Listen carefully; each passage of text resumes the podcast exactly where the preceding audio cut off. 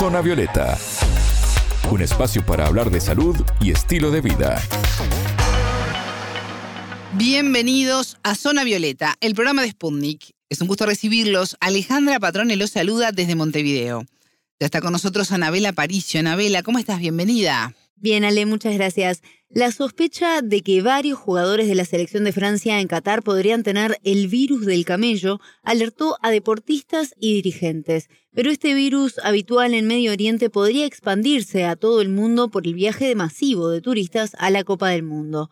¿Qué es y cómo se contagia? Una especialista lo explica. Zona Violeta, los rostros de la noticia.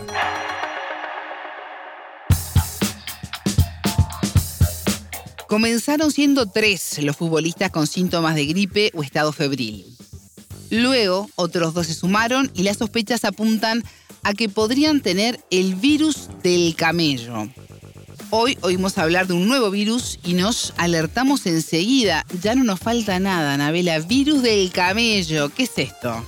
Sí, Ale, sin duda queda un poquito de temor y si bien aún no está confirmado que estos futbolistas tengan este virus en particular, porque puede confundirse con COVID o con una simple gripe por los síntomas, de todas formas es interesante entender qué es este virus. Por eso consultamos sobre el tema a la chilena Vivian Luschinger del programa de virología de la Facultad de Medicina de la Universidad de Chile. Es producida por un virus, un coronavirus, es decir, un de la misma familia del, que produce el COVID-19, son como primos hermanos, son del mismo género dentro de la misma familia. Y eso quiere decir que comparten eh, características estructurales, así como están conformados, el manto, etcétera, lo, comparten. Y el virus se llama, bueno, el síndrome respiratorio del Oriente Medio, y esa es la enfermedad, el coronavirus de este síndrome es el virus, y produce un cuadro respiratorio, puede llegar a producir neumonía, y está asociado a la península arábica, y es donde, donde está presente. Entonces, los pacientes que viven en este lugar o que han viajado a este lugar, los casos que se han reportado fuera, están mayoritariamente unidos a viajes a esta zona. En los otros continentes, los casos que han habido son de personas que tienen antecedentes de haber viajado a esa zona o de haber tenido contacto estrecho con alguien que viajó a esa zona. Así que en realidad el virus se ha identificado en, y se ha identificado el, que se considera el reservorio son los camellos y los camellos de esa zona. La especialista chilena también nos explicó cuáles son los síntomas de este virus y cómo se contagia. La sintomatología es muy parecida a otros cuadros respiratorios, incluyendo el COVID-19, que es fiebre, dolores musculares, la persona se siente mal, puede tener dolor de garganta, dolor de cabeza. En algunos pacientes hay síntomas digestivos como diarrea, vómito, y, no todas las personas que se infectan tienen síntomas, hay personas que son asintomáticas. Es riesgo siempre con las infecciones, personas que tienen adultos mayores, personas que tienen enfermedades de base como la diabetes, que les produce una respuesta inmune menos eficiente, están siempre en mayor riesgo de desarrollar enfermedad grave por la infección y en este virus no es la excepción. Y los que tienen mayor riesgo de, infección son los que tienen riesgo, eh, que están en contacto con los camellos y el personal de salud que atiende a los enfermos. Entonces, el principal factor de riesgo es el contacto con animales infectados, en este caso camellos, ya sea porque son los que los cuidan, porque están cerca de ellos, porque consumen leche de camello, porque comen carne de camello no suficientemente cocinada, entonces tienen el riesgo de infectarse. Y entre persona a persona probablemente la transmisión sea por contacto, por, por secreciones respiratorias, eso es como lo que, lo que está más establecido, tampoco está completamente establecido, pero tiene que ser un contacto estrecho, no, no es como para el COVID-19, el SARS-CoV-2, en el cual uno se puede infectar estando a dos metros de una persona. Acá no, tiene que ser un contacto estrecho con la persona que está excretando el virus. ¿Y tiene tratamiento este virus? ¿Cómo se aborda un paciente con esta enfermedad? Sí, Ale tiene tratamiento, pero depende de cada caso y de cómo se manifieste la enfermedad en la persona. También tiene mucho que ver si el paciente posee una enfermedad crónica o tiene alguna particularidad más, pero nos explicó más detalles sobre esto la especialista chilena. Hay dos cosas importantes relacionadas al tratamiento. Uno, que no hay tratamiento específico. No hay un antiviral específico contra este virus. Entonces, lo que el tratamiento se basa en mantener al paciente en las mejores condiciones posibles y eso obviamente va a estar determinado por la situación que tenga. Por ejemplo, si está con insuficiencia respiratoria, hay que anexar oxígeno, quizás a conectarlo a un ventilador mecánico que lo ayude a respirar, hay que mantenerlo con una buena dosis de, líquido. Así que en lo que llamamos soporte médico, y eso depende de la condición que tenga el, paciente, que puede ser desde decirle que tome líquido y darle algún algo para el, para el dolor, para que se sienta mejor, hasta que el paciente que está grave y que requiere que ser conectado a un ventilador mecánico. Y eso es lo que llamamos soporte médico, porque tratamiento específico para el virus no, no hay disponible.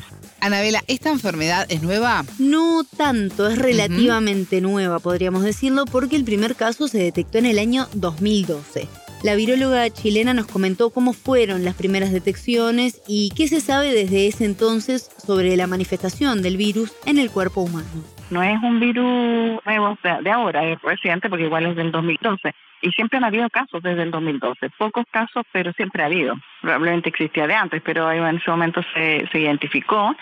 Y tiene dos grandes diferencias con el SARS-CoV-2, que es el que produce el COVID-19. Uno la letalidad, es decir, cuántas personas fallecen de las que se enferman, es alrededor del 35%, entre el 30 y 35%, o sea, un tercio de las personas que se enferman fallecen. Afortunadamente, el SARS-CoV-2 que produce el COVID-19 tiene una letalidad muchísimo, muchísimo, muchísimo menor. Ese es un punto importante. Y el otro punto importante es que es muchísimo menos transmisible que el SARS-CoV-2, que el que produce el COVID-19. De hecho, la transmisión entre personas es poco frecuente. Los que se han afectado principalmente personal de salud cuando atienden a los pacientes.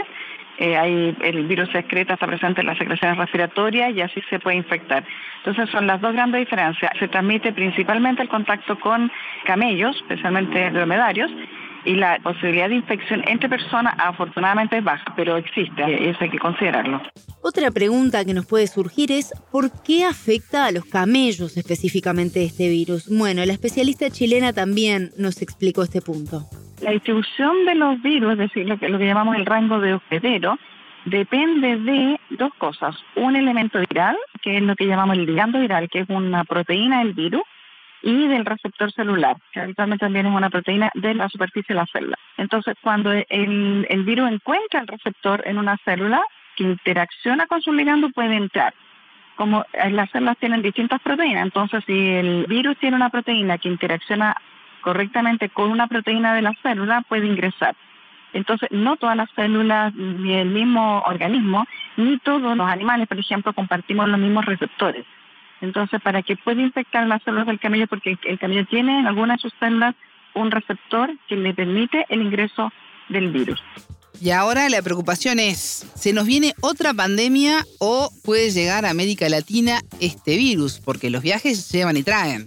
Y por ejemplo, en Latinoamérica, Argentina, ¿no? Que ha tenido nuestro. un viaje masivo por la Copa del Mundo, por la final, bueno, según la viróloga, no tiene las características de contagiosidad como para desatar una pandemia tal como ocurrió con la COVID-19. Bien. Eso es un punto que, bueno, nos da cierta calma. Terminamos el año mejor, por lo menos. Por lo menos sí. Pero sí es probable que llegue a Latinoamérica a través de personas que fueron al Mundial y estuvieron en contacto o con animales o con personas infectadas puede llegar de las personas que fueron al mundial, por ejemplo, y están en la zona y se hayan infectado, claro que sí, puede haber viajeros. Y de hecho, eh, si una persona después de dos semanas de haber regresado de esta zona presenta fiebre, hay que sospecharlo y hay que preguntarle si estuvo en contacto con alguien infectado o si estuvo en contacto con animales, especialmente con camellos. Y esa persona que llega a, a este otro país, a Latinoamérica, por ejemplo, y que va infectado o que se enferma, puede contagiar a otras personas si están en un contacto estrecho. Como es limitado el contacto estrecho porque no es fácil la transmisión entre personas, no debiera provocar una pandemia como lo que provocó el SARS-CoV-2, que es fácilmente transmisible. Pero existe el riesgo que lleguen personas, como decía, que han viajado a esa zona y lleguen a los países de Latinoamérica y tengan que estén infectados. Eso puede ocurrir, claro que puede ocurrir. ese es un problema, el costo de la globalización que tenemos con estos viajes cortos en distintas zonas del, del mundo, así que ese riesgo existe. Escuchábamos a la chilena Vivian Luschinger del programa de virología de la Facultad de Medicina de la Universidad de Chile. Ella nos explicó qué es el virus del camello. Muchas gracias, Anabela. Hasta la próxima. Pueden volver a escuchar este programa por spunnews.lat. Zona Violeta, desde Montevideo,